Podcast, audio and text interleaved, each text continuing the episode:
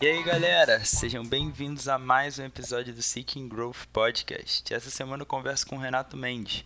Para quem não conhece, ele é sócio e head coach da CrossFit Tupis. Além disso, foi um dos primeiros brasileiros a conseguir o certificado Level 3 da CrossFit. Nossa conversa começa com como ele conheceu e começou a se envolver com CrossFit. Daí passamos para o processo de abertura do seu box, sua constante busca por aprendizado, como foi o processo até obter o seu L3, realizar os cursos e estar fazendo parte da equipe da antiga CrossFit Weightlifting, hoje Burger Strength, relacionamento humano com seus alunos e muito mais. Se der para dar uma moral e deixar uma avaliação no aplicativo que vocês escutam o podcast e quando estiverem ouvindo, postar no Stories marcando o Renato e o nosso perfil ajuda muito. Muito obrigado por estarem ouvindo e bora para o episódio. Bom, Renato Mendes, seja bem-vindo ao Seeking Growth Podcast. Um prazer Legal. ter você aqui. Então, é, pode ser que algumas pessoas ainda não te conheçam. Faz uma breve apresentação sobre você aí. Boa. Bom, então, é, sou Renato, né? Hoje eu sou head coach da CrossFit Tupis, em São Paulo. Eu comecei no CrossFit por volta de 2012 como atleta, né? É, atleta, assim, atleta do dia a dia, né? Não um atleta competitivo. E como muitas pessoas, acabei me apaixonando pelo CrossFit na época. Eu era de uma área não correlata, assim, à educação física. E aí eu tive a vontade muito grande de estudar mais. Fiz o curso do Joel, fiz um, um cursinho ali no CrossFit Brasil.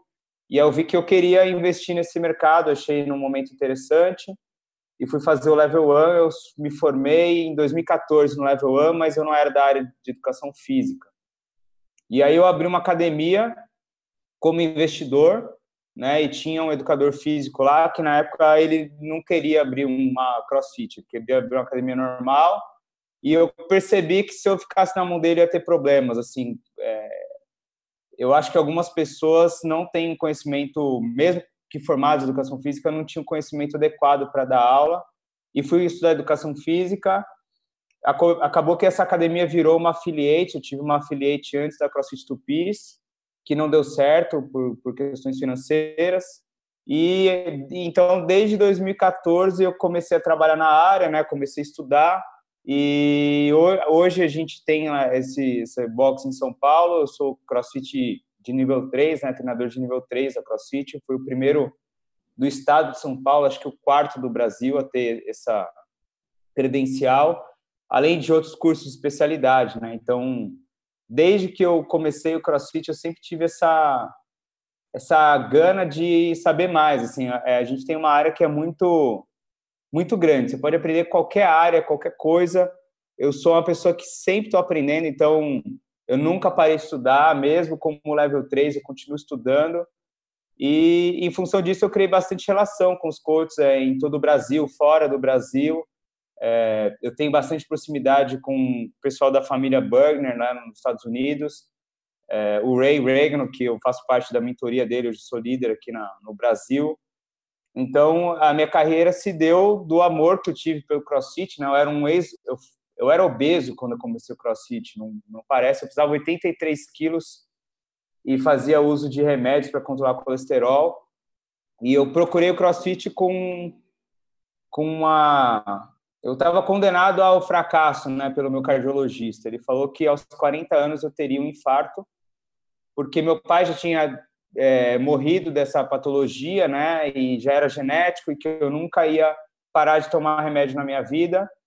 E um, um primo meu abriu uma, uma CrossFit e ele me deu os planos de CrossFit, não pagava porque naquela época ninguém sabia o que era e ele precisava de alunos, né, como um restaurante vazio que ninguém entra o box estava vazio. Então ele falou assim: ó, vem aí treinar.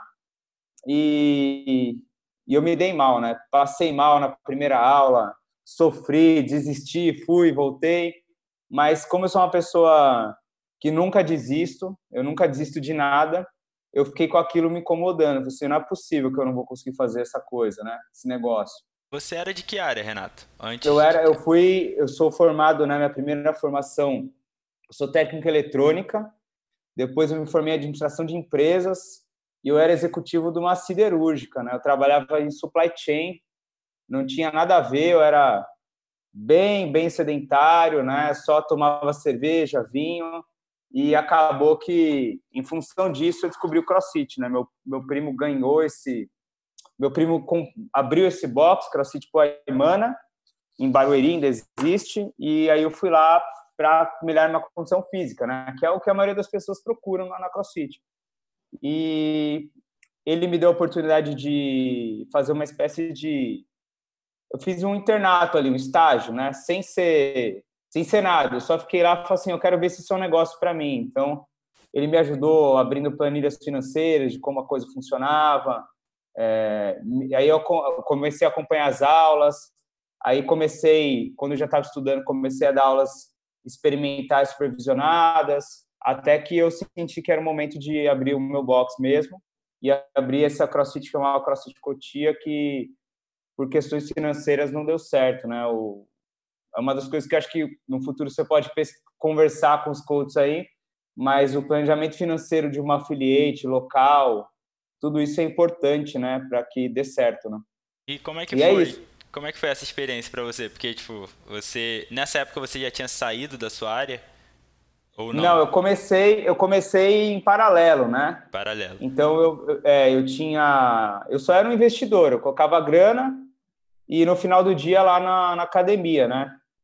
Ver como as coisas estavam, mas eu percebi que que a maioria dos, a maioria não, vai, eu vou dizer que é difícil achar educador físico que realmente esteja comprometido em melhorar as pessoas e principalmente em academias tradicionais, né? porque elas têm um modelo, na minha concepção, falido. Se o professor der uma boa aula, ele não vai vender aula de personal. Então, ele não vai dar uma boa aula, porque se ele der uma boa aula, ele não vai ganhar no personal. Então, era muito difícil fazer com que os professores quisessem efetivamente melhorar os alunos sem uma remuneração extra. E como eu não era da área, eu não podia fazer nada, né? Porque eu tinha uma limitação legal ali. E então eu acabei percebendo que se eu não fosse realmente estudar, eu não ia ter nem condição técnica para discutir com eles, porque como eu tinha uma visão administrativa e comercial das coisas, eu sabia que eu precisava entregar algo para o meu cliente, né? Que não acontecia nem na minha academia. Então eu comecei a estudar para poder discutir de igual para igual com os professores, né? Entendi. E, e aí com, com a crise, né, a gente teve uma crise um tempo atrás, eu acabei saindo dessa empresa e aí 100% do meu esforço foi para essa academia que eu tinha. Quando deu errado, eu me programei para ir para fora do país. Então, é, eu falo inglês e eu tinha já até um emprego na Austrália de coach, né? Eu já tinha daqui uma posição lá de coach. Só que aí minha esposa engravidou e aí mudou, mudaram-se os planos Aí eu abri mais uma affiliate, que é essa CrossFit Tupis. Então eu tinha duas, CrossFit Cotia e CrossFit Tupis. E aí quando fechei a Cotia, eu fiquei 100% da Tupis, é onde eu estou hoje, em São Paulo. Essa é a minha história, né, da, da educação física aí. Maneiro, que maneiro. Então, é, lá no começo, né, como é que a, a Tupis você abriu quando? A, a Tupis eu abri ela em no final de 2014. Né? Eu comecei em, no final de 2014. E a CrossFit Cotia, eu comecei em, no início de 2014, assim, foi um gap de um ano entre uma e outra. A Cotia ainda existe? Não, não, porque o que aconteceu foi que ela começou, né, como uma academia regular. Quando eu vi que era um negócio que eu não queria para mim, financeiramente sustentável, eu afiliei e ela funcionava com crossfit e a musculação regular. Entendi. Que é uma que é uma situação difícil de conviver porque são culturas diferentes, né? E aí eu fechei a musculação, ficou só crossfit. Só que é, eu essa academia era um bairro mais modesto, as pessoas não tinham uma renda tão razoável para que eu pudesse ter coaches preparados para isso, né? Porque o, o coach é um profissional não vou dizer que é caro, é, é um, é um profissional de custo alto. Ele vale o que custa, mas é que é para você cobrar uma galera que não tem grana é difícil. Uhum. Então ficou insustentável. Né? Já na, a Tupis fica no bairro mais nobre de São Paulo, então as coisas são bem diferentes. Né? Mas e, então basicamente foi isso. Beleza. Então lá em 2014 foi no começo de 2014 você fez seu level 1. Isso. Né? É, então como é que primeiro, da onde surgiu o interesse de ir se especializando dentro da empresa? Não simplesmente tipo, ah, fazer o curso de educação física e se, ir se especializando em treinamento de uma forma geral, mas ir se especializando dentro da CrossFit. Principalmente é. numa época que nem o Ricardinho era level 3 ainda, né? Então, tipo, é. ninguém era level 3. Na verdade, 3. Ele, me for, ele se formou no level 2 comigo, né? Nós Entendi. somos a primeira turma de level 2 da América do Sul. Foi assim, eu fiz o curso do Joel, que que abriu muito os meus olhos. Ele vendia em dois módulos, né? E eu fiz o primeiro módulo. E aí no primeiro módulo eu percebi que eu não podia usar o nome da CrossFit, que eu só tinha o conhecimento, que é muita coisa, mas eu queria alguma coisa comercial, que eu pudesse vender, né? E aí eu já não fiz o módulo 2, falei assim, ah, eu vou fazer o level 1. Então, eu queria ter o, level 1 para que no futuro eu pudesse ter uma affiliate. E, e, eu tenho um lance de ser muito fiel ao que as coisas que me que me levaram até onde eu tô, né? Então assim, eu fiz o curso da CrossFit, todos os cursos que eu fiz até hoje são cursos oficiais da CrossFit. Então eu fiz o level 1, que para mim é o level 1 é como se fosse o nascimento de um coach, né? Você é um bebê, você a maioria dos level 1 e eu me incluo quando eu era assim, a gente não sabe muito o que está fazendo. A gente sai lá é um puta curso, você aprende muita coisa, mas não é nada para você dar aula, né? Você tem que ter a, a, consciência de que é o início e lá no curso eles vão falar: agora o que você vai fazer? Você vai treinar grupos de uma ou duas pessoas e quando se sentir mais confiante, grupos de cinco pessoas. Então não vai sair com level entre na 15 pessoas. Você não vai ter essa capacidade de correção e ver as coisas, né? E aí, em mais ou menos oito meses, saiu o level 2, que foi o primeiro.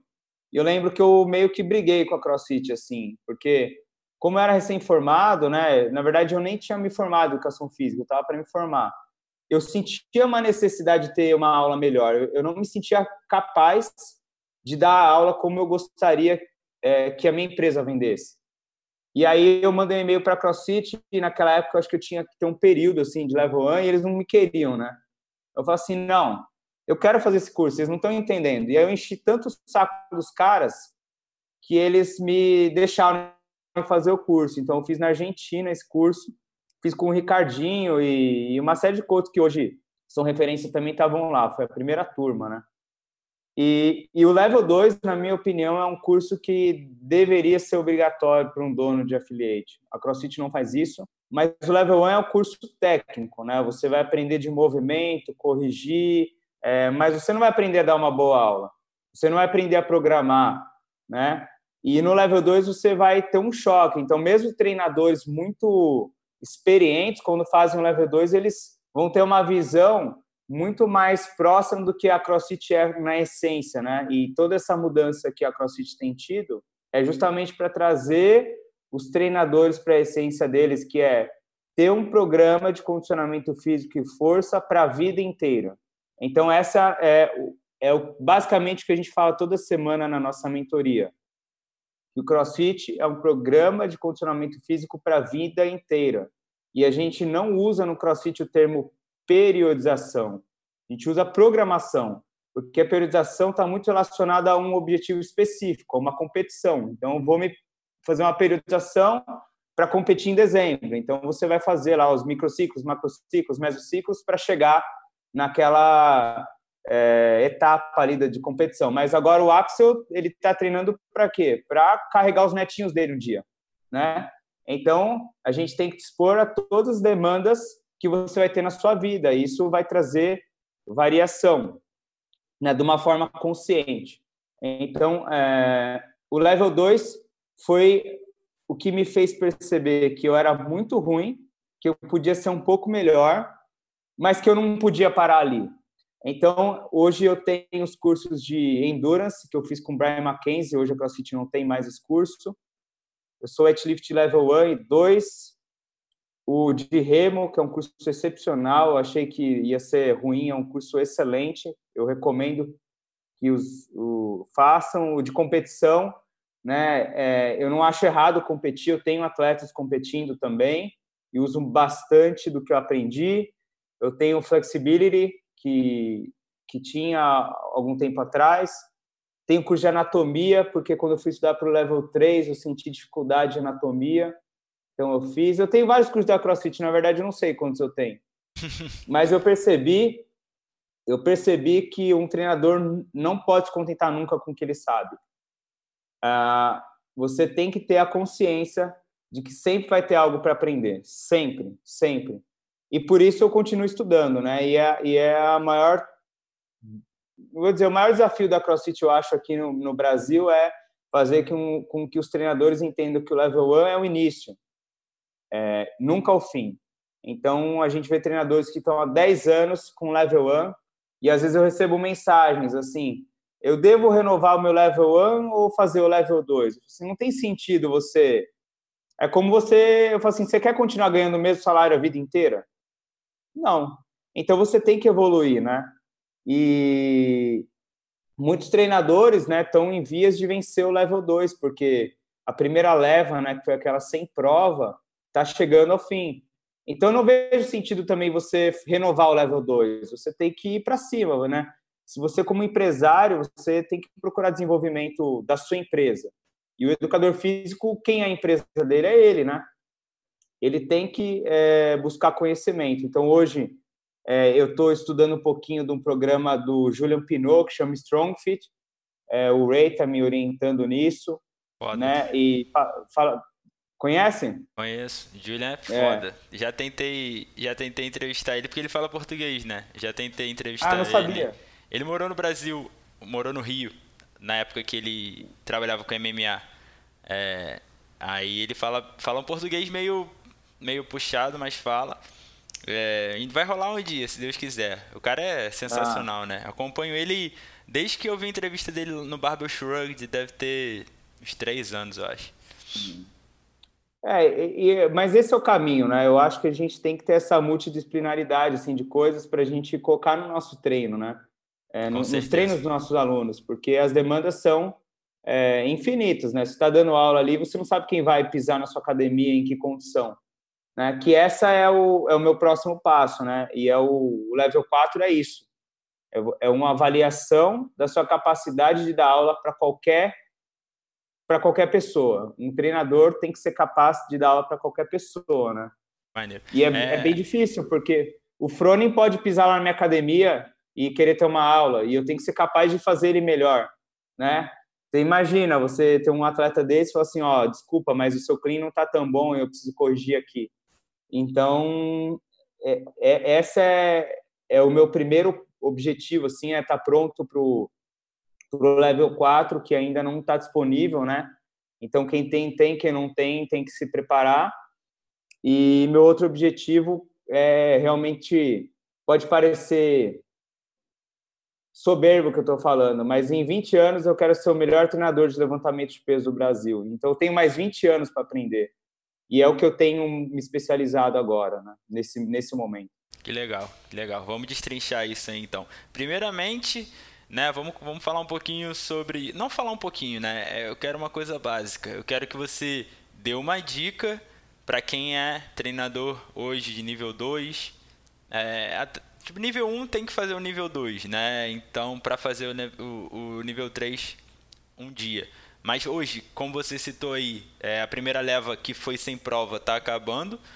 Então, certas pessoas na época fizeram isso e aí hoje em dia podem ter acabado deixando um pouquinho de lado os estudos da CrossFit em si, os direcionamentos que eles dão e vai chegar a hora de renovar né? O nível 3, pelo que pelas pessoas que eu conheço que já fizeram, muitos disseram que foi a prova mais difícil da vida, né? Que é, é bem difícil, é bem difícil mesmo, cobra bastante do, do conhecimento geral da pessoa. Então, qual dica que você tem para quem vai buscar o nível 3? É, eu, eu a primeira coisa é que ele tem que ter um bom inglês. É uma prova 100% inglês e você não pode ter dúvida nenhuma de inglês tem que ter dúvida de conteúdo, né? Então, se você não tem um bom inglês, eu acho que é o primeiro caminho. E na época eu, come... eu trocava aulas por aulas de inglês, né? Então, tinha um professor de inglês lá e eu dava aula de graça e eu dava aula em inglês, ele ia me corrigindo. e assistindo tudo em inglês. Tudo que eu podia, eu fazia em inglês. Né? É o primeiro ponto, porque sem inglês você não vai conseguir chegar lá. E o segundo é, é tratar o curso, é, o seu estudo como se fosse um treino. Então aí sim eu tinha uma periodização. Eu sabia que ia fazer uma prova em abril e que eu tinha que treinar duas horas por dia. Então eu tinha, é, eu, eu abri mão de dar aula das 8 às 9 da manhã todos os dias. E durante uma hora eu lia. Todo dia, como se fosse um treino. E aí tem treino que você vai bem, tem treino que você não vai bem. O que eu não ia bem eu anotava para treinar de novo. E à noite eu tinha uma hora de assistir vídeo, porque tem muito vídeo lá no material, né? Então eu levei como se fosse uma competição mesmo, que eu não tinha é, a chance de falhar. Então é contato. Como o levantamento de peso olímpico é repetição atrás de repetição, é contato. Um dia vai dar ruim, um dia vai dar bom. Quanto mais você se expor ao material, mais tranquilo vai ser para você. Então, é, eu cheguei eu cheguei muito confiante para a prova uma semana antes e eu descobri que já tinha uma festa pronta para quando eu passasse. E aí veio o pânico, porque todos, todas as pessoas que eu conversei erraram. Eu acho que eu talvez eu tenha sido, eu não sei, o primeiro ou segundo a passar direto. E aí eu falo assim, nossa, como é que vai ser? Quando eu voltar no box, tá, eu tenho bolo e tudo me esperando, e se eu reprovar, né? E eu comecei a ficar preocupado com isso. E a prova é realmente difícil. Eu tinha certeza que ia reprovar nas primeiras cinco questões. É, eu já falei assim, isso não é para mim. E aí eu, é mentalidade, é uma competição mesmo ali, né? Você não pode se abalar. Você sabe, está pronto para isso. Estudei quatro meses. Então, a minha dica é: como um treino, você deve levar o seu estudo. Você não pode abrir mão do seu estudo, né? Um atleta não abre a mão de treinar. Ele acorda de manhã, é como o Phelps falava, né? Ele acordava doente, ele pensava assim: ah, mas se eu treinar doente, eu estou na frente de quem ficou doente e não treinou. Então eu colocava todo dia como se fosse um estudo. E meu sócio, ele falou, ele tinha o mesmo objetivo que eu, fazer o level 3. E aí eu estudava uma hora e olhava para a cara dele e falava assim: ó, eu coloquei mais uma hora de estudo na sua frente. E toda vez eu falava assim: eu coloquei mais uma hora de estudo na sua, na sua frente. E infelizmente ele não fez a prova ainda, não, não, não testou. Mas é isso, você tem que levar a sério, porque é, as pessoas que foram simplesmente por fazer não vão passar, não, não tem essa possibilidade. É muito complexo. Eu, eu, eu fui o quarto aluno da Universidade de São Paulo, né, na minha primeira. Antes de ser administração, eu era de engenharia elétrica. E foi mais difícil que o meu vestibular. Punk. Então, é, é difícil. Punk. Beleza. Então, agora vamos vamos botar um pouquinho de contexto na história. Lá em 2014, vamos falar um pouquinho de CrossFit antes da gente passar para o LPO, porque foi através do CrossFit que você conheceu o LPO, né? Então, Sim. lá em 2014, como é que você como é que você trabalhava no seu box? Como é que era a sua aula? Qual base que você seguia? E aí, então, como assim, é que assim, foi essa evolução? No começo, é o que eu falei, no começo eu não sabia muita coisa, né? Então, eu, eu, me baseei muito. Eu tinha, eu tinha o Daniel da CrossFit Poemana para me ajudar em algumas dúvidas, mas ele tinha a empresa dele, né? Então, no começo era, era como eu acho que a maioria dos treinadores fazem hoje. Eles programam mais por humor do que por conhecimento, né? Os, os level 1, assim, que acabou de formar. Então, eu montava treinos é, baseado no que eu achava que ia ser legal para os meus alunos e que pudesse trazer uma demanda uma exigência física ali. Mas eu não tinha muito conhecimento né, de programação. Então, é, foi muito na tentativa e erro, né? E o CrossFit naquela época também não tinha muita... Naquela época, acho que nem tinha Level 2. Eles tinham um curso que chamava Coach's Prep, que era muito restrito, assim. E eu até cheguei a falar com o Júnior, fui lá em Bauru falar com o Júnior para saber como era o curso. E, ele, e era um curso dividido em duas partes e tal. Mas, assim, eu ia no meu sentimento e eu fui criando um banco de dados que eu percebia que funcionava ou não. Basicamente e era isso. E como é que foi a evolução disso? Conforme você foi se especializando, conforme a, você foi sabendo aí, mais? Aí eu, como eu fiz o level 2 muito próximo, porque eu me sentia muito limitado, assim, né? Eu, eu sou muito exigente. Quem me conhece sabe que eu sou muito chato, né? Meus alunos falam que eu falo assim, parabéns, seu snatch foi lindo, nota 3. Eles falam assim. Então, eu, eu me cobrava demais, porque às vezes eu ia para casa, assim, eu não, não vou dizer que eu não dormia, mas ficava remoendo a aula. Né? Assim, nossa, essa aula foi muito ruim.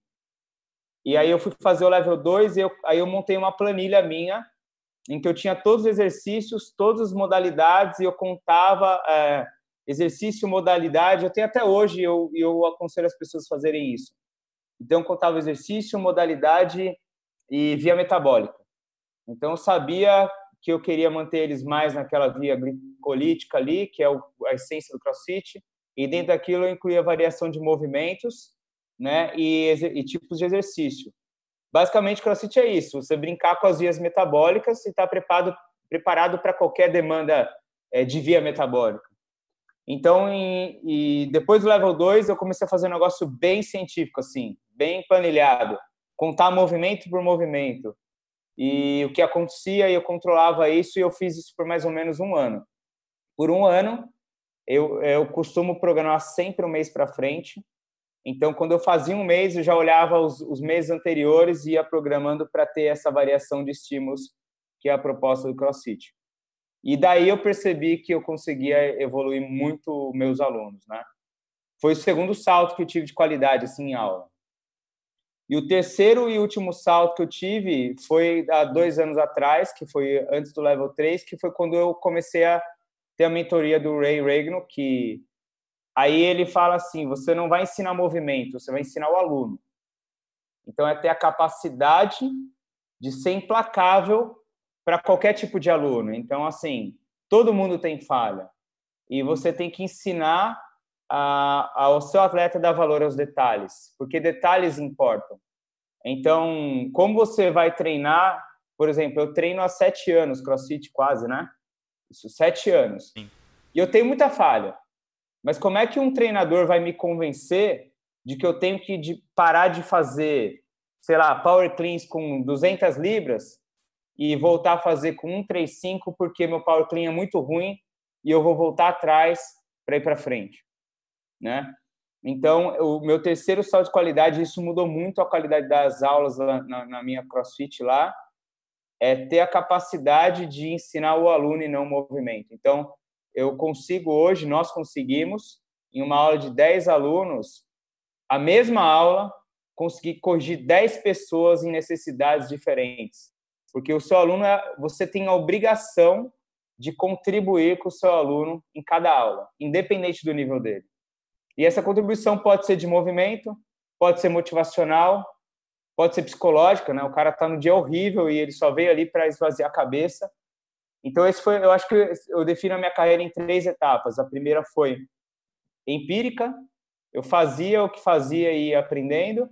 A segunda foi científica, assim, de fazer algo muito controlado. E hoje eu acho que eu estou no, numa fase mais filosófica, assim, digamos. Que eu já tenho conhecimento, mas eu consigo entregar isso para as pessoas, né? O Ben Bergeron não fala isso, né? Ele tem até uma divisão da turma lá, que eu não concordo muito, mas ele tem. É... Tem gente que não quer fazer uma up e ele não vai querer fazer uma up. E você não pode forçar ele a fazer isso, porque senão você vai frustrar a pessoa e tirar o prazer da aula, né?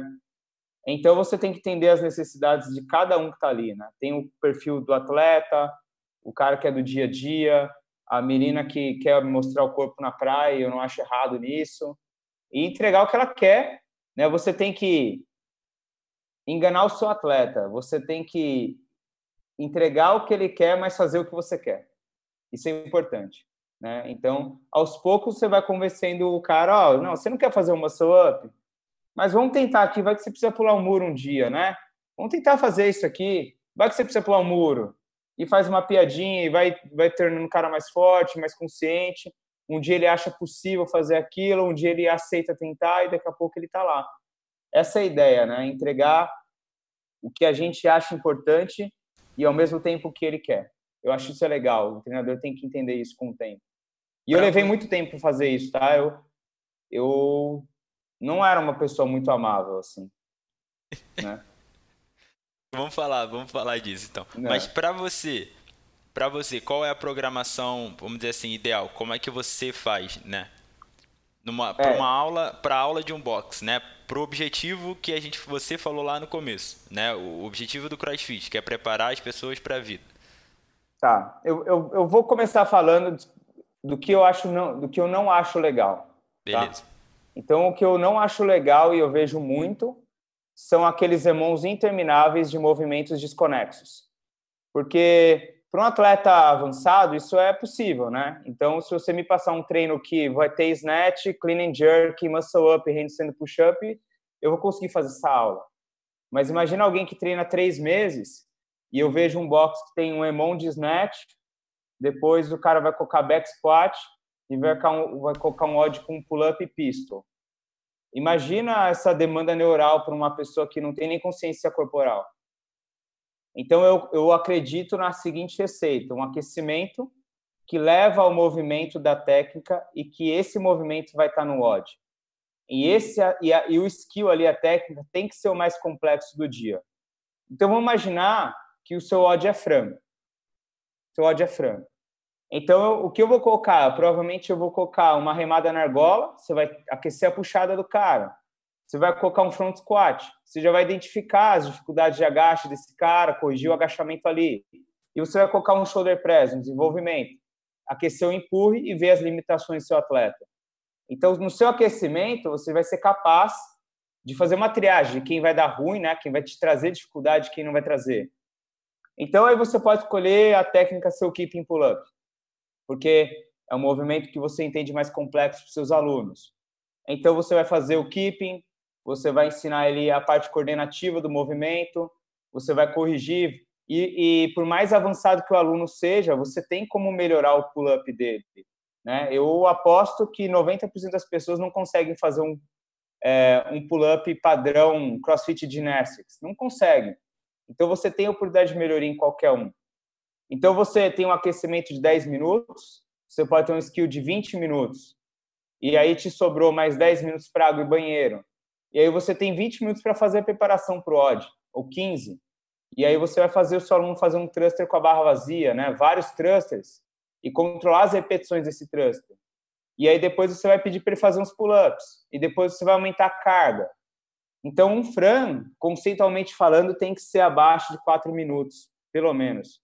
Então, aí você vai ter a oportunidade de ver se seu aluno é capaz de fazer um, um frango é, com o primeiro round broken ou 11, 10.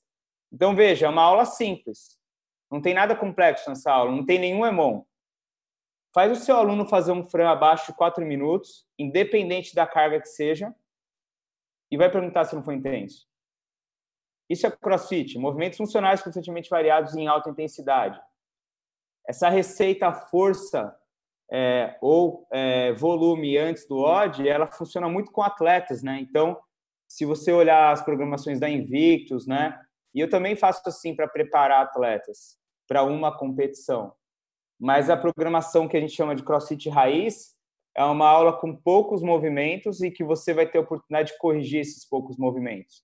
São odds com dois ou três movimentos, geralmente de 4 a 12 minutos. Essa é, a, essa é a regra do CrossFit emons de 40 minutos. É, eu já vi odds com boxes com emons de 45 minutos. Aí eu me pergunto como ele vai aquecer, ensinar água, banheiro, fazer o emon e desmontar tudo e, e fazer o cooldown e fazer a resenha com a galera. Não funciona, isso não é o CrossFit. É. Né? O CrossFit é, por essência, é, é uma aula. E se você olhar o main site da CrossFit, eles mudaram muito isso, né? Tá mais raiz ainda. É tipo, trabalhe por 20 minutos, é. progressões de prancha. É isso. É... E depois um ódio intenso. Quanto né? à intensidade para você, você. Como é que você regula isso, se você regula? Eu regulo pelas vias metabólicas. Então, assim, eu vou falar é, algo que isso é meio uma, isso eu acho que é muito do tempero do coach, né? Então eu tenho, isso é errado, a CrossFit não pode saber, mas eu tenho uma tendência a fazer mais heavy, heavy days do que o normal. Eu. Então eu faço geralmente num mês, que teoricamente pela receita da CrossFit você vai ter quatro semanas, teria quatro heavy days, eu tenho seis heavy days no mês. Aí, no, aí eu vou encaixando workouts de 8 a 12 minutos nos, nos buracos. Uhum. E aí, em um ou dois dias do mês, eu vou odds acima de 20 minutos. Tá? É, o que a gente tem que entender, e isso está lá no level 1, né? E depois no level 3 vai vir muito mais forte, é que treinos anaeróbicos intensos constroem capacidade aeróbica. Então não faz sentido você ter treinos acima de 20 minutos o tempo todo, porque você vai entrar na via anaeróbica, né? Se você pensar em fisiologia. E você não vai desenvolver potência, porque o cara perde intensidade. Então, a maioria dos meus treinos na minha no meu box e nas planilhas que eu vendo aí para quem treina vão ser treinos de 6 a 12 minutos. E aí a segunda maior frequência são treinos de força. E terceiro e por último, em raras exceções, treinos acima de 20 minutos, né? Vocês lembram, né? Hoje até é difícil ver, mas tem no Games, mas o Froning ganhou acho que em 2014 andando no Triple Tree. É, ele não estava preparado para essa demanda mas ainda assim ele ganhou, né? Então, é, via de regra, né? E se você pensar em atletas de competição também, eles não ficam treinando muito treinos muito longos. Ele tem vários treinos curtos, mas de potência alta. Essa é a é, ideia. É, acho que tá mais ficou mais popular agora um pouco, né? Mais esse volume de endurance e tal com rinchó e tal, acho que tá meio mais popular. É, última pergunta quanto a isso. É, em relação à movimentação, você tem algum cuidado especial? Tipo, a prevalência de agachamento num dia, de bending ah, no ranging no outro, alguma coisa assim? Eu, eu, acho, eu acho isso é muito importante. Eu, não, eu penso sempre em padrões de movimento, né? Então, no CrossFit, se eu puxei um dia, no outro dia eu vou empurrar e depois eu vou agachar, né? Então, só para detalhar um pouquinho os heavy days, como eu faço? Eu sempre vou ter um movimento de heavy day de LPO mais um básico. Então, imaginar, semana 1, eu vou ter front squat mais snatch. Semana 2, eu vou ter clean and jerk mais back squat. Semana 3, eu vou ter uma variação, sei lá, um, um push jerk mais um deadlift. Então, é, sempre eu vou ter é, um movimento olímpico, né? Um clássico mais um básico. E aí, é, na ginástica, eu costumo variar um, um, de puxada e um de empurre. Né? Então, eu tive pull-up, amanhã eu vou ter handstand push-up e, e, assim vai. Eu acho importante o atleta ter essa consciência, por, o treinador, né? Porque nem todo mundo está preparado para ter um volume excessivo de um padrão de movimento. Então, a, principalmente com ginástica. Né? É, se você tiver a oportunidade de falar com algum coach de ginástica, a primeira coisa que ele vai desenvolver no atleta é força. A maioria das pessoas que se machucam no crossfit não estão relacionadas ao levantamento de peso, é na ginástica, porque você não consegue adaptar o peso da pessoa. No LPO você tira o peso e acabou, né? Ele faz o que dá. Mas eu até postei isso ontem no meu Instagram. É, teoricamente, a gente tem que desenvolver o strict pull-up antes do keeping pull-up.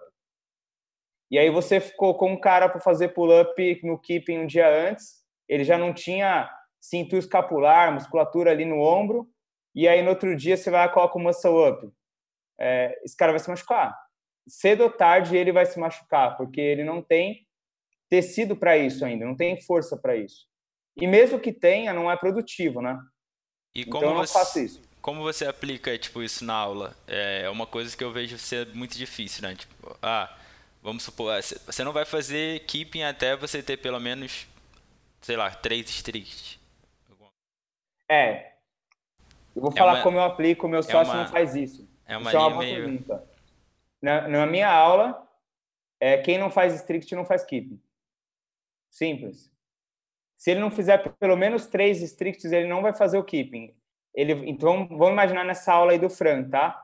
É, ele vai fazer toda a técnica do keeping, porque ele vai aprender a parte coordenativa e neural do movimento. Mas na hora que chegar no odd, ele vai fazer ring roll. E ele não tem que ser porque o problema todo é as pessoas se, frustrarem com isso, né? Elas vão se frustrar. Nossa, mas no box do, do fulano, todo mundo faz, né? E eles colocam um elástico, né? E aqui eu não posso, assim, é, mas eu treino você para a vida, eu não treino você para a semana que vem. Eu posso dizer que eu tenho raros casos de, de lesão na minha academia. Desses raros, alguns foram por teimosia e os outros foram acidentes geralmente inevitáveis. Mas, para você ter uma ideia, né, a gente tem um conceito lá na, na Extreme Movement, que, é, que eu uso no meu box, a, o elástico é só para resistência, nunca para assistência. Então, se você falar com um treinador de ginástica, qual que é o primeiro o primeiro caminho? É a isometria, né? E depois você faz o quê? A fase excêntrica. E depois a concêntrica. Não faz sentido você forçar a concêntrica se ele não tem isometria e excêntrica. Ele não está desenvolvendo tecido para isso. Ele vai se machucar um dia. Então, é, eu acho que uma das coisas que a gente tem que tomar cuidado no CrossFit, né, é que é algo novo, mas ele se baseia em fundamentos que já existem há muito tempo, que é a ginástica, o levantamento de peso olímpico. Então, se você tem dúvida de ginástica, pergunta para um ginasta. Se você tem dúvida de levantamento de peso, pergunta para um levantador de peso, né? E hoje eles estão muito mais abertos a ajudar a gente, porque nenhum ginasta, em sã consciência, vai pegar uma criança de seis anos e mandar ele ficar fazendo keep pull-up lá. Primeiro ele vai fazer ele se controlar suspenso, e depois vai controlar a descida, e depois vai ser a subida, e depois ele vai balançar. Essa é a sequência do esporte, né? E a gente está fazendo um, um, movimento que é do esporte. Então, na Legal. minha academia é strict. É, quando eu pego alguém com deficiência de força, eu, eu dou lição de casa. Todo dia, segunda, quarta e sexta, 3 de 10, remada na argola, segurando a volta. Quando ele tiver 10 remadas na argola com o corpo horizontal, provavelmente ele tem 3 stricts. Isso leva 3 a 4 meses, se não for um obeso. E aí ele não vai se machucar. Essa é a ideia. É como eu faço, né? Legal, muito legal. Bom, agora vamos passar um pouquinho mais para a parte aí que eu vi que é a sua paixão realmente, que é o LPO, né? Legal. Da onde, da onde que, como é que surgiu, né, essa, essa paixão dentro de você? É, eu sou teimoso, né? Eu falei, né? Então, quando eu comecei o CrossFit, é, a, o, a F-Race tinha um centro de treinamento ali na, na Avenida Santo Amaro. Foi o primeiro CT deles, era muito pequeno, assim. E meu treinador treinava lá, né? O Daniel. E como eu era um cara que curioso assim, eu não achava o suficiente que eu aprendia na aula do CrossFit, eu queria aprender mais. E aí eu fui lá fazer aula, né? E hoje as coisas mudaram, mas no começo eles não aceitavam muito o pessoal do CrossFit assim, né? Então é... eu fazia aula é, sendo quase que hostilizado todas as aulas porque eu era do CrossFit lá na F-Race pelo Silvio. Né? CrossFit é coisa de mocinha, não sei o que lá. e eles me colocaram, a gente faz um negócio chama puxadinha, né? Quando você quer judiar do cara na LPO, você manda ele fazer puxadinha. Basicamente, é você fazer tudo muito devagar, né? Rompendo fibra pra caramba e você vai sentir dor. Fiquei umas três, uns três, quatro dias fazendo isso. Só fazia isso lá e eu acho que foi um teste para ver se eu ia desistir. Aí eu não desisti. Fiquei lá, mas eu era muito ruim. Nossa, demais. Eu tenho uns vídeos lá muito ruim. Mas eu gostava, né? Eu gostava dali. E se você pensar, CrossFit é um programa de condicionamento físico e força. E o CJ Martin fala que não adianta nada você correr se você não levantar a barra que está lá no final. Então, a valência física da força é muito importante. E aí eu comecei a perceber que seria melhor para mim e para os meus atletas se eles tivessem domínio da, da movimentação de carga. E eu treinei um tempo lá na F-Race, não muito tempo, só que era muito longe. E aí eu comecei a ter aulas de personal com Horácio no meu box. E eu era muito preguiçoso, assim, né? E aí, assim, né, meu apelido é Marralo. Por isso que eu tenho Marralo Barbell Club. Marralo, você é muito preguiçoso. Eu falo assim, Horácio, eu não tô aqui para ser atleta. Eu tô aqui para copiar. Eu vou copiar tudo que você faz para ensinar alguém um dia. Então tinha dia lá que eu ficava sentado, não fazia muita coisa. Mas eu percebi que é, o, o levantamento de peso, na minha concepção, é, é quase o esporte mais completo, né? Só que ele não te prepara para essa, essa, essa variação de vias metabólicas que a vida impõe. Mas se eu pudesse escolher algo, eu faria o levantamento de peso. E hoje eu não faço só isso porque eu sei que eu não seria saudável. Mas eu percebi que é muito completo. E eu gostei, né? e comecei a, a, estudar mais e fui fazer o level 1 da CrossFit, né? Na época o CrossFit Weightlifting level 1. E eu tive a sorte de fazer o curso, o maior curso que teve no Brasil, assim, que vieram mais pessoas. Fiz o curso com o Nuno Costa da Invictus, o JP, o Blanco, E tinha tanto coach lá que eu acho que até o Júnior ajudou no curso, assim. Aí foi enorme o curso. Eu falei assim, nossa, eu, eu vou ficar bom nisso um dia. E eu vou ficar bom nisso um dia, né? Continua, porque eu não sou bom. E aí eu comecei a, a ter uma priorização maior dos meus treinos para isso, né?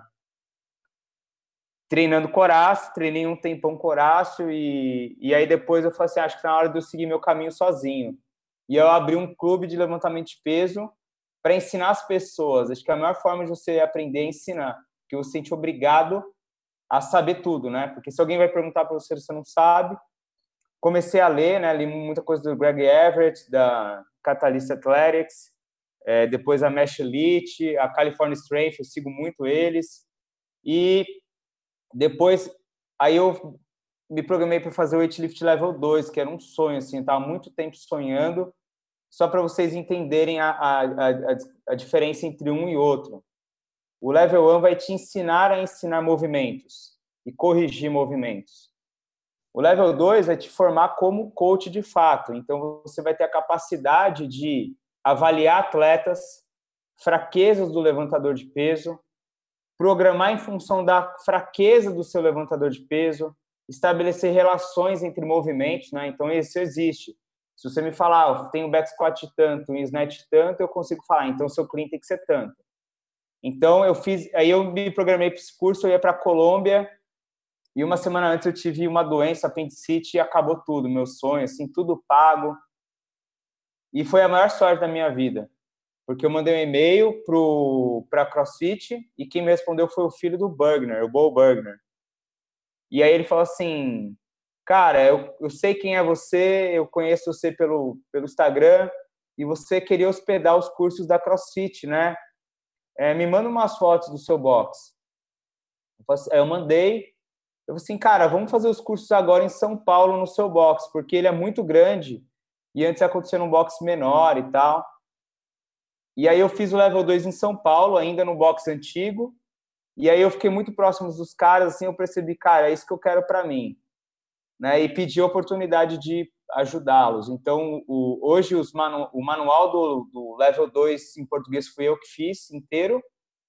E eu tenho acesso assim direto com o Lucão aqui no Brasil, o Bobo lá fora. E virou virou a, realmente o que eu o que eu quero para o meu futuro. Assim, eu quero ser dono da CrossFit, mas eu tenho muito mais prazer em dar aula de levantamento de peso. Aí fui competir, eu sou campeão paulista, master, na categoria 61.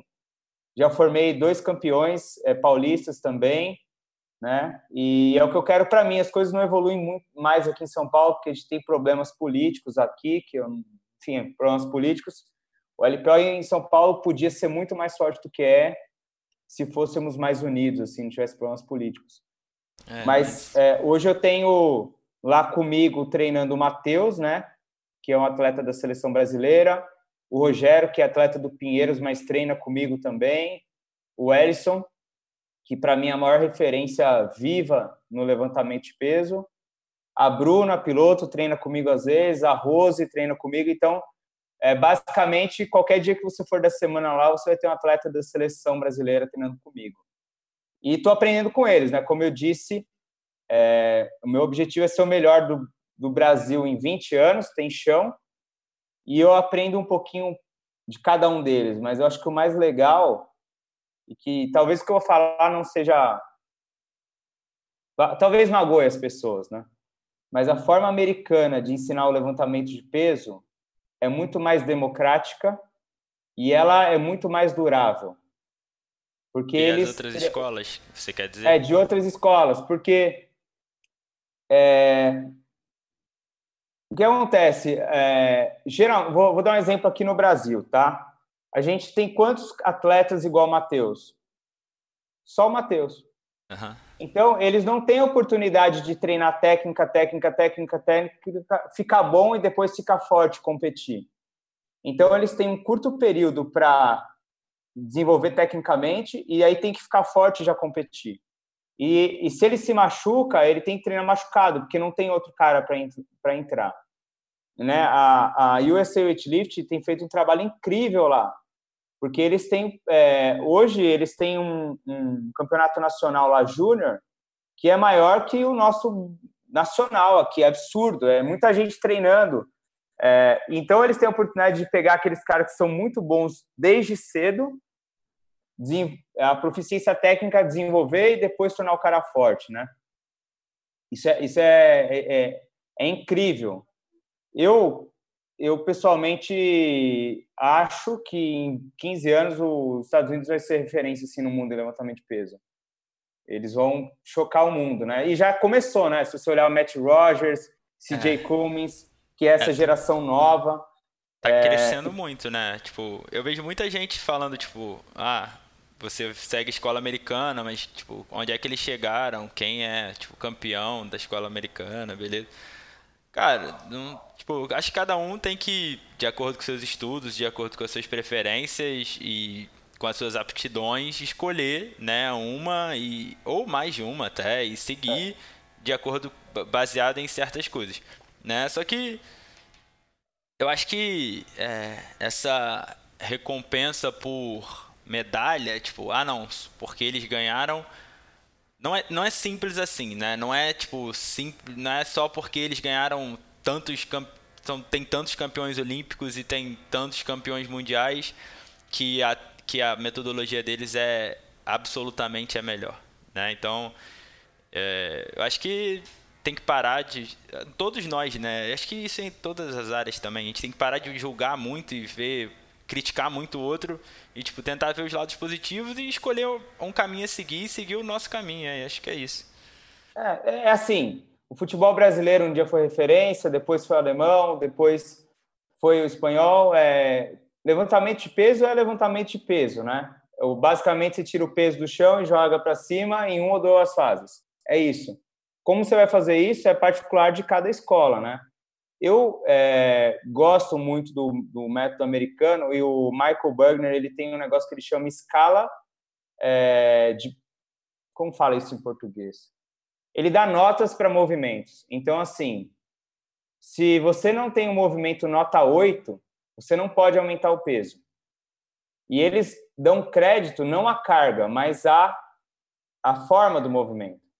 Então, é diferente de outras é, escolas que eu conheço, em que um snatch de 100 quilos mal feito vale mais do que um de 70 bem feito. Uhum. Porque o de 100 vai ser consequência, né? E, e deixa os atletas longe da, da lesão. Então, eu acho que a minha influência hoje, né, eu não posso ser injusto, eu aprendi muita coisa com o Horácio, ele sabe muito, né, e, e, quem tem curiosidade, ele ensina, e, e aí, o, mas o core mesmo que eu ensino é o levantamento de peso americano, que eu, que eu aprendi com a CrossFit, porque é algo que eu acho importante salientar, eu não quero de, tirar o demé criticar as pessoas, mas o levantamento de peso é uma coisa completamente diferente do crossfit.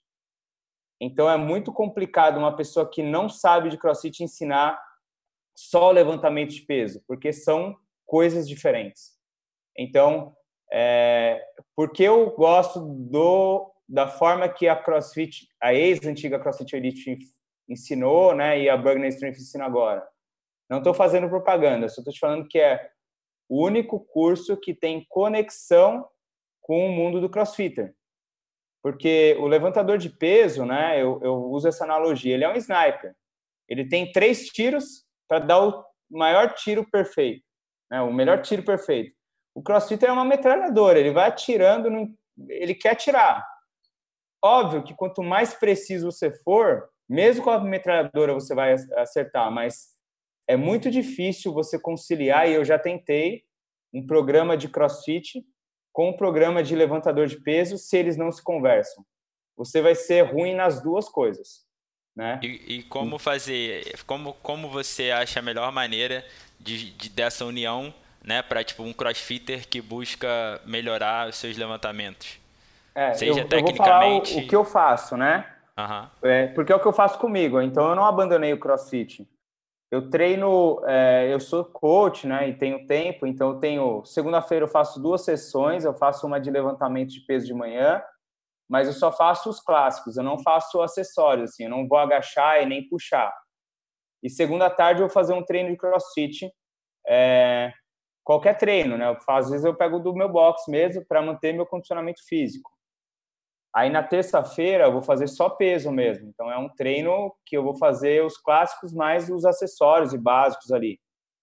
E aí na quarta-feira eu faço uma sessão de clássicos mais o meu crossfit. Quinta-feira eu não faço nada, eu descanso. Aí na sexta-feira, como a minha prioridade é o LPO, eu coloco LPO de manhã, crossfit à tarde e sábado só LPO. Então, como eu, é, se vocês quiserem, né, quem tem interesse, lá no site, no site do Michael Bugner tem duas programações. Tem a do weightlifter e tem a programação do crossfitter. Então, o que eu faço? Eu faço só a parte de clássicos, ou seja, só a técnica de LPO, quando eu vou fazer crossfit. E quando eu faço só LPO, eu faço força. Porque o que acontece é o seguinte: se você realmente fizer força no LPO, você vai ter chance de se machucar no crossfit. E se realmente você for intenso no CrossFit, você não vai aprender o LPO. Mas aí vem aquele lance da, da de você entender o que está fazendo. Né? Por exemplo, esse Open de 2019 foi o melhor Open da minha vida, assim, de performance. Para os meus padrões de uma pessoa normal, não sou atleta, tá, gente? Sim, sim. É, e eu não fazia, eu não fiz CrossFit de forma prioritária assim, até é, janeiro. Então, em janeiro eu vi que o Open estava chegando, eu diminuí, eu passei a fazer é, LPO duas vezes por semana e mais CrossFit, né? E é isso que eles ensinam é, até no curso do CrossFit Endurance, né? Então, assim, se você vai preparar um atleta de um esporte para outro esporte usando CrossFit, o CrossFit não pode ser o, o principal. Agora, o LPO como acessório do, do CrossFit, a minha sugestão é faça só os clássicos. Snatch, Clean and Jerk. Trabalhe até 80% e olha a forma do seu movimento. Não olha peso. O peso vai ser consequência é, do seu trabalho de força e técnica. E aí eu faço, ele faria as forças que tem no CrossFit. Então, por exemplo, eu faço snatch na segunda e o meu CrossFit à tarde. Na terça eu faço clean and jerk e não faço nada, eu faço força quarta-feira meu crossfitão, e aí vai, vai alterando, né? Mas é difícil você pegar um, um, uma sessão de uma hora e meia de LPO completa e, e juntar com o crossfit. Isso não vai, não vai acontecer, você vai ficar ruim nas duas coisas. E, por exemplo, em que hora, se você treina, né? Tipo barbell cycling, você encaixa meio que. Eu acho que no treino do Burger não tem, né? No CrossFit Weightlifting. Não, eu não faço isso. Eu dou três tiros uma vez cada só. É, então, para você ter uma ideia, eu posso estar falando besteira. Eu acho que meu último Grace, eu, eu acho que foi alguma coisa assim de quatro baixo. Só para você ter, eu peso 61 quilos, tá? Então, é, peso corporal, leve. peso corporal é, no Grace. É. Eu fiz de um em um, mas eu consigo ciclar assim, né? Eu não gosto de, como é minha prioridade LPO, eu não, eu não costumo ciclar, né? Barras, né? Eu faço de um em um. Mas isso com o tempo você vai pegar no LPO também, porque você vai pegar treinos de três repetições e você vai aprender a voltar a barra, né? É, eu, eu acho que o LPO, se você tiver foco nos clássicos e não fizer força, você consegue é, mesclar bem e fazer a força do CrossFit, né? Pensar Entendi. em movimento mesmo eu, eu acho que é uma boa, a boa saída para quem quer evoluir no levantamento de peso. Ótimo, é ótimo. Legal. Bom, é, você vem estagiando, né? Você falou que foi seu terceiro estágio com a CrossFit Weightlifting.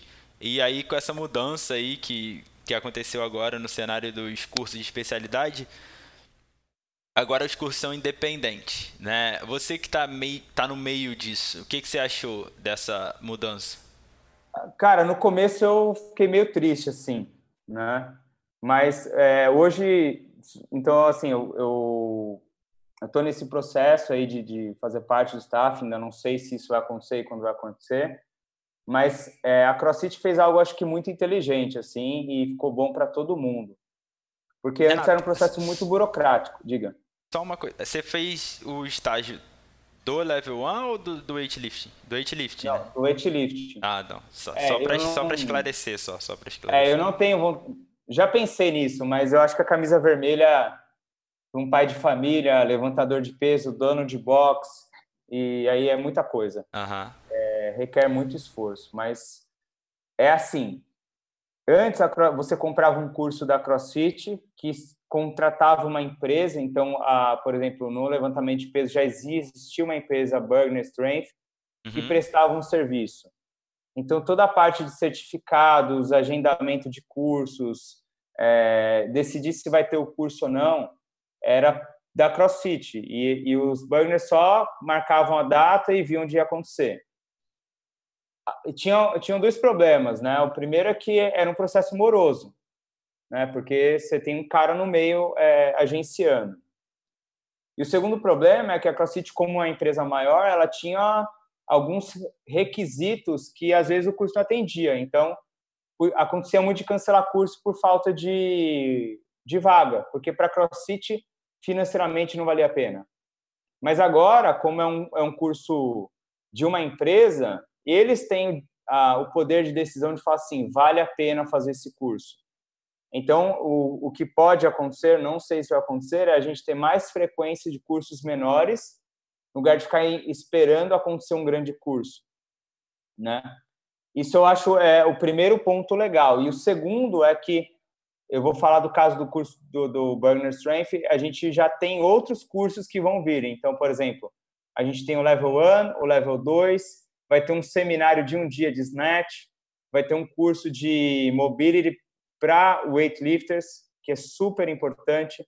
Então, pode acontecer cursos mais baratos e menores, que Entendi. antes não acontecia porque você tinha que mandar todo o conteúdo do curso para a CrossFit homologar e colocar no site e voltar. Então, eu achei a, a mudança legal e o que as pessoas têm que entender é que pelo menos na parte de levantamento de peso nada mudou, né? São as mesmas pessoas dando o mesmo curso com mais velocidade e mais flexibilidade. Então o curso vai ser igual ou melhor. Isso isso não vai mudar. O que ficou legal é que está mais barato. Então é, eu acho que os de weightlifting abaixaram 20%. Ah, que bom. primeiro, isso é bom. bom é. é. eles estão tendo que pagar agora uma taxa aí de 5 mil dólares, né? Fixa. Sim. Então aí não sei como é que financeiramente vai. Não dá para saber, né? Só, só a empresa mesmo ah, dá para saber. Mas é se assim, eles conseguiram abaixar, é uma coisa 5 boa. 5 mil dólares para nós é muita coisa, mas. Para eles. Os caras não é muita é, coisa. Os caras ganham em dólar, Porque né? Então. Quando aconteceu a mudança, né? eu fiquei meio desesperado, assim, porque eu estava no meio do processo, né? E aí eu comecei a falar com as pessoas e se tudo desse errado, eu ia pagar os 5 mil dólares e ia fazer o meu curso aqui, ia pedir a val da CrossFit e ia para cima. Não queria isso, né? Uhum. Mas aí, como eles continuaram com, com um curso aqui no Brasil, eu acho que é melhor se unir do que separar os cursos, né? Mas agora tem essa oportunidade, então se se algum outro prestador, se algum outro ministrante de curso quiser fazer, ele tem essa oportunidade de pagar os 5 mil dólares e ter um curso homologado, porque, principalmente para quem é level 3, né, você tem que acumular unidade de, ensino, né? Então, por exemplo, eu sou obrigado a estudar, eu não tenho a opção de não estudar para manter o meu level 3. Então, é legal que você vai ter mais chance de acumular horas, né? Sim. É... O, eu, estava eu tava conversando com o Hack ontem, lá no Elite Connection. E ele falou que ele achou tipo, o curso de weightlifting muito básico. Ele fez só o, nível 1 da CrossFit. É, eu, a gente discutiu e tal. Eu falei que pode ser também por uma por uma ordem da CrossFit, né? Tipo, ah não, nosso curso é para atingir não só treinadores e gente que sabe fazer LPO, mas praticantes e, e amantes do CrossFit que querem busca alguma coisa diferente. O, o que, que você acha dessa, desse posicionamento? Você que está no curso, né? E será que agora, como você falou, pode vir outras novas opções? Será que agora pode existir algo mais avançado, algo mais técnico é. para quem quer se especializar mais ainda? Eu, eu vou parodiar o Michael Burner, né? O levantamento de peso olímpico é simples, mas não é fácil. Então, sim, o level 1 é simples e, e, se você fizer outros cursos aí, o primeiro módulo vai ser simples, porque ele se baseia nos fundamentos do levantamento de peso, né? Então, é, para quem já... O REC é uma pessoa que está muito tempo na área. E para ele pode ser, pode ser que seja simples, mas não quer dizer que seja fácil. Então, mesmo no básico, a gente tem oportunidade de melhora. Como, como eu disse, a maioria dos treinadores que vão fazer o weightlift level 1 são level 1 trainers, né? E eles não sabem nada, como eu não sabia também. Então eles eles carecem dessa desse reforço do básico, né? Então é, eu não sei se eu posso dizer que o curso é básico, mas não é simples e ele o, o fundamento do LPO, né? A gente tem três fundamentos de levantamento de peso: a base, a pegada e as posições. E é o que você tem que saber em qualquer escola, de qualquer coisa. Você vai aprender a movimentar os seus pés, que é a base, você vai aprender a segurar a barra e vai aprender as fases do levantamento de peso. Nesse aspecto ele é básico, mas todo o curso eu imagino que seja de, de introdução, né? Então o Level 1 é um curso de introdução que vai melhorar o levantamento de peso de qualquer treinador. Ponto. Mas o level 2 é muito mais complexo do que o, o level 1. Entendi. Eu não acho que faz sentido. Como o level 1 da CrossFit é básico também, para quem Sim. já é level 2, level 3. Não, exatamente. Mas... É, tipo, não é falando que é uma coisa ruim, não. É só que, tipo, é básico, é a base é... mesmo, entendeu? Não, não necessariamente, eu posso ter me expressado mal também, mas não necessariamente é algo ruim. Tipo, o level 1. O level 1 é, é. a base. É o que você bem falou alguma agora atrás, tipo, é a introdução, né? Aí depende de você continuar buscando, continuar querendo aprender e melhorar. É, não, mas é, é um curso básico e eu acho que a proposta é essa mesmo. É, Entendi.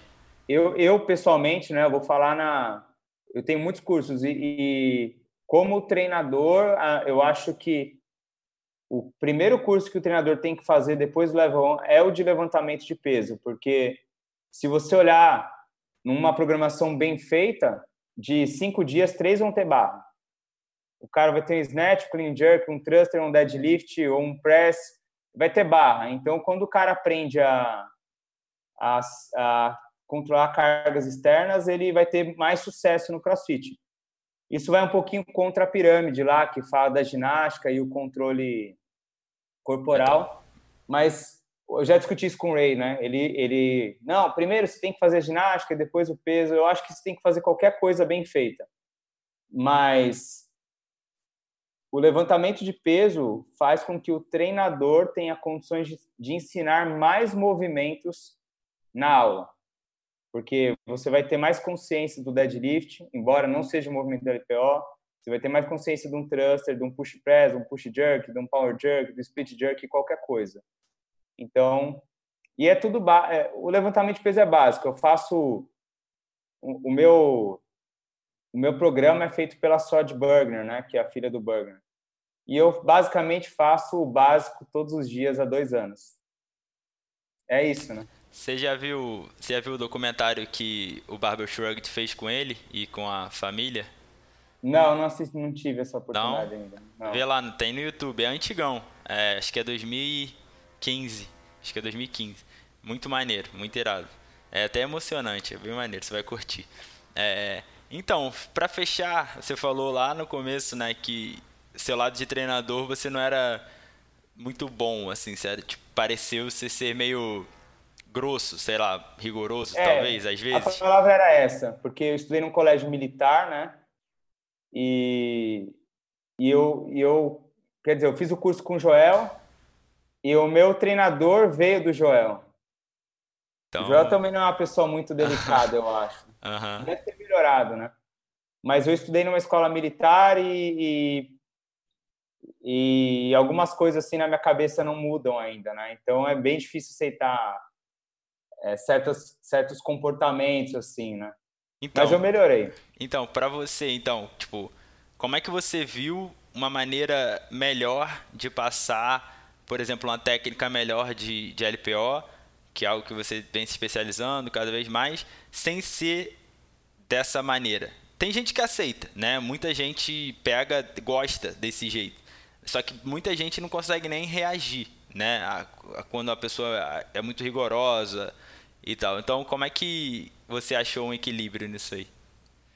Cara, é o que eu disse, né?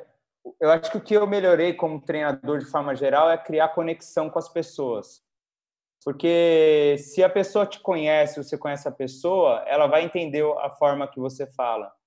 Então, como eu tenho bastante conexão com os meus alunos hoje, então eu sei nome e sobrenome deles, eu sei nome do filho, eu sei o que eles fazem, eu escrevo se ele está bebendo demais, né? Oh, você não devia estar tá fazendo isso. E eles também criticam que eu tomo muito vinho.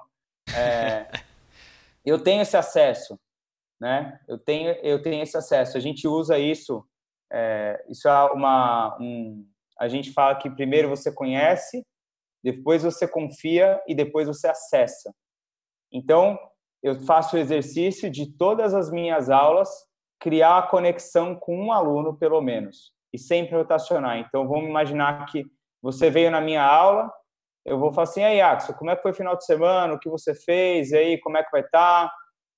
e aí você, com o tempo, vai perceber... Eu tenho hoje a clara percepção de quando o cara entra, pisa no bloco e fala assim, ó, você não está num bom dia, cara. Hoje você vai fazer 75% e volume porque não vai dar certo. E o cara vai falar assim, não, o Renato me conhece, é 75% e, e deixa assim. Como meus alunos percebem é, o que aconteceu com você que está com a cara fechada? Então, criar conexão é o segredo para que as pessoas evoluam, como treinador e como atleta. Né? Você tem que ter essa conexão. E antes eu me blindava, eu não deixava isso acontecer e hoje eu sou uma pessoa mais acessível. Acho que é esse o segredo, ser mais acessível. Muito bom, muito bom. Vamos passar então para as perguntas finais. É... Tem alguma coisa que você acreditava fortemente e tenha mudado de opinião em uma data recente? Em relação ao crossfit? Em relação à vida. Pode ser crossfit, pode ser não crossfit. Cara, pode parecer triste o que eu vou falar, mas que o crossfit não é para qualquer um. Eu achava que era. Ele é, é aliás, ele é para qualquer um, mas não é para qualquer pessoa. Então a gente tem que aceitar que tem pessoas que não vão fazer crossfit. Isso dói, porque a gente quer é tão bom que a gente quer que todo mundo faça mas você tem que entender que tem gente que não vai fazer e conviver com isso e ser feliz assim. Por que, que você acha que tem gente que não vai fazer? Só para tipo, Porque tem né? gente que não tem o mood de comunidade, que ele quer treinar sozinho, que, por exemplo, tem gente que quer treinar de fone de ouvido e aquela uma hora é dele para ele simplesmente tirar, ser uma terapia. Então ele não vai ele não vai criar essa conexão que a gente quer de comunidade. E tudo bem, porque se ele está se exercitando e ele está desenvolvendo saúde, eu acho que a gente tem que aceitar isso. E isso, no começo eu não aceitava, eu não acreditava, como, mas agora eu aceito e eu acredito que você pode ser feliz sem crossfit, mas não sem atividade física. Bom, dois ou três livros que você recomenda? Dois ou três livros? Cara, eu acho que eu vou falar de só um, Pode Qualquer falar. livro do Amir Klink. É Amir demais. Uh, eu tenho todos os livros dele e é demais a como é um cara que se deu mal na vida e como ele superou. E eu me espelho muito assim. Eu falo que eu sou uma formiguinha. Eu tô subindo a parede, alguém vem dar um tapa, eu caio, subo a... e eu sou a formiguinha que tô sempre subindo, né? E ele é, fez o Paraty 1, o Paraty 2. Não sei se sabe, ele cruzou o oceano remando. É, ele, acho que foi Brasil-África ou África-Brasil, não tenho certeza, num barquinho a remo. E imagina as dificuldades que esse cara passou e teve ali. Então, todos os livros da Amir Klink, para mim, são muito bons. Ótimo. A principal lição que um coach deve tirar do que a gente conversou aqui hoje? Que ele ainda não sabe nada. Ele sempre vai aprender. E a principal lição que um atleta, um atleta que busca competir mesmo performance deve tirar? Eu, isso vai ser um pouquinho mais longo. Eu acho que o importante é que ele crie, confie no treinador e que não tem milagre. É... Eu já me chateei muito com isso, né? Porque você não forma um atleta em três meses, nem em seis, seis meses. É... O Matheus está comigo lá, ele faz levantamento de peso há 10 anos. Acontece que as pessoas acreditam em formas milagrosas. Então, um treinador que quer construir a base, ele vai ser ele vai sofrer muito com a assédio dos outros treinadores vendendo milagre. Então não tem milagre. No esporte não existe milagre. É repetição e esforço em qualquer esporte.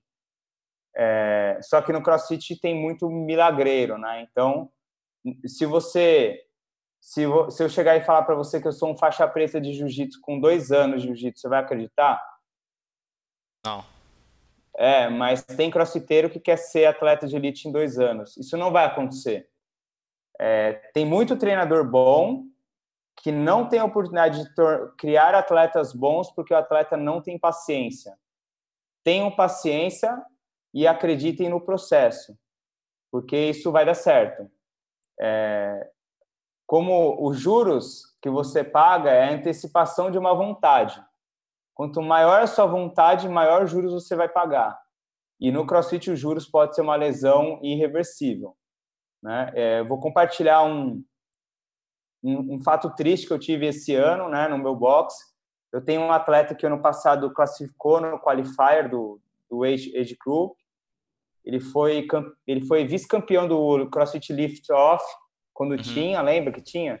Sim. Ele foi vice-campeão na categoria dele, é, foi campeão paulista de levantamento, é, segundo paulista de levantamento de peso, perdeu só para um atleta do Pinheiros profissional. E, e ele estava um dia treinando lá e na planilha dele pedia três repetições de snatch balance com 90%, que já é muito. Tava lá no pico, assim. Aí ele fez uma com 95, Aí ele fez a segunda com 105%. E no lugar de ir para casa feliz com o PR, adivinha o que ele fez? 110. Foi lá e meteu 110% e quebrou o braço. Então, fraturou o, o cotovelo, está afastado do crossfit, está voltando agora. E uma semana antes do qualifier do Games, que era o. Ele, eu tenho certeza que ele é para o Games. Entendi. Só que ele pagou os juros mais caros que ele podia ter. É, porque não confiou no processo, né? É, use, usem os atletas profissionais como exemplo. O Fernando Reis, olha o histórico dele. Ele ficou um ano para aumentar um quilo de snatch. Um ano para aumentar um quilo. Você não é profissional, você não tem comida de atleta profissional, não tem fisioterapia, não tem tudo, e aí você vai aumentar 5 quilos por mês? Isso não vai acontecer com você. Você vai pagar os juros caros. Então, resumo: paciência e confia no seu treinador independente de qual que seja. Bom, e a principal lição que um praticante de CrossFit deve tirar? Divirta-se. Nossa, essa porque aí já repetiu 87 vezes, é... cara. Incrível. Mas porque... é isso, é porque é isso mesmo. É isso. Porque né? tem que ser legal, cara. Sim. E, e eu mudei muito com isso. Tem que ser legal. É, eu, como, quando eu tô treinando atleta, eu sei que não vai ser legal. Ser atleta não é legal. É fazer o que você não gosta porque você só gosta do que você é bom, né? Mas como praticante para a vida inteira, se diverte, conversa, cria conexões, conversa com o coach. É, é isso, cara. Se não for assim, você não vai, não vai ser sustentável. Né? Essa é a lição maior para um atleta do dia a dia. Para fechar, o nome do podcast é Seeking Growth. Então, o que significa buscar crescimento para você? aprender sempre, com todo mundo, com iniciante, profissional, é, sempre, sempre. Eu, eu adoro conversar com treinadores novos, porque eles têm uma percepção muito mais inocente das coisas, e, e essa percepção inocente me ensina mais do que falar com um cara que já apanhou tanto quanto eu. A inocência ensina muita coisa. Bom, é, Renato, queria agradecer pela disponibilidade pela atenção, por compartilhar todo, todo esse conteúdo aí. Achei muito bom e espero que você tenha gostado. E fala aí onde é que a galera pode te encontrar. Vai ter um curso da Burger Strength agora, né? Em breve aí, eu acho. Você pode falar a data, pode. Fica à vontade. Bom, então vamos lá. É... O curso vai rolar na CrossFit Tupis em São Paulo, 31 de agosto, 1 de setembro. Então as vagas estão no burgerstrength.com o meu Instagram, né, que é Renato, Renato, arroba Renato Mendes P. E aí, por último, eu queria agradecer é, primeiro o Daniel, que foi meu primeiro treinador, Daniel Ramírez, da CrossFit Poemana. Sem ele, eu não estaria aqui hoje. E o Horácio, né, o Horácio Saraiva lá, porque ele, ele, ele é uma pessoa que mudou muito assim a minha vida como levantador de peso. Eu, eu acho que você tem que ser grato a quem se mudou, por mais que a gente esteja em escolas diferentes. É, ele me ensinou. Então, Renato Mendes P no Instagram, fica à vontade para escrever e tirar dúvidas. E 31 de agosto a gente vai estar lá no, no Burner Strength. O primeiro curso da Burner Strength é, no Brasil vai ser no meu box, vai ser um prazer. Legal, legal. Parabéns, né? Espero que dê tudo certo aí no, no processo de entrar para a equipe. E a, até, uma, até uma próxima oportunidade. Um abraço. Abraço, valeu. É, galera, chegamos ao fim de mais um episódio. Espero que tenham curtido. Qualquer dúvida, sugestão ou feedback que tenham é sempre bem-vindo. Só me mandar um direct no Instagram. Não esqueçam de deixar uma avaliação no app e compartilhar no Stories. Muito obrigado por estarem ouvindo e até semana que vem.